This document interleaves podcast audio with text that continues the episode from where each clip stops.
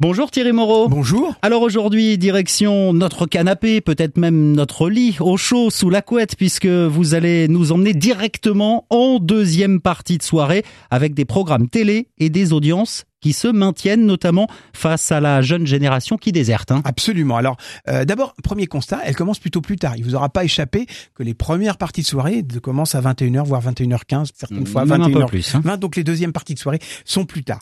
Autre constat, les gens qui regardent les deuxièmes parties de soirée sont de plus en plus âgés. Entre 22h30 et minuit 30, ils sont 41% à avoir plus de 60 ans cette année. Ils étaient 37,9% l'année dernière. Donc ça augmente très très vite. Alors il y a d'autres constats aussi. En septembre, il y a eu 10 millions de personnes qui regardaient en moyenne les deuxièmes parties de soirée. Et ben 25%, c'est-à-dire un quart, étaient devant France Télévisions.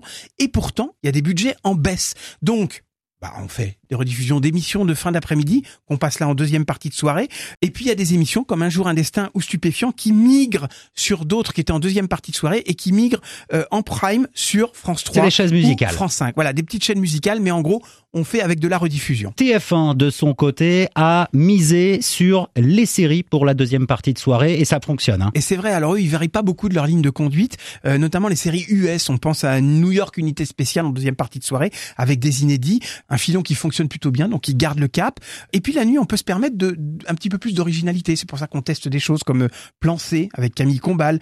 Et puis surtout, il y a une autre technique que les chaînes ont pris depuis quelques années, c'est étirer les émissions phares, comme The Voice, Le meilleur pâtissier, L'amour est dans le pré, Avec un after stars. à chaque fois. Voilà, Mask Singer qui va arriver bientôt. Et puis alors France 2 a trouvé aussi une autre parade avec des soirées thématiques, téléfilm en première partie de soirée et en deuxième Débat. partie de soirée, un doc ou un débat. Et puis il y a les replays aussi euh, qui permettent de regarder tous ces programmes tranquillement à l'heure que vous voulez et le jour où vous voulez. Comme quoi, il y a du monde devant la télé et jusque tard euh, dans la soirée. Les séries, les fictions, les divertissements et toute l'actu euh, de la télé.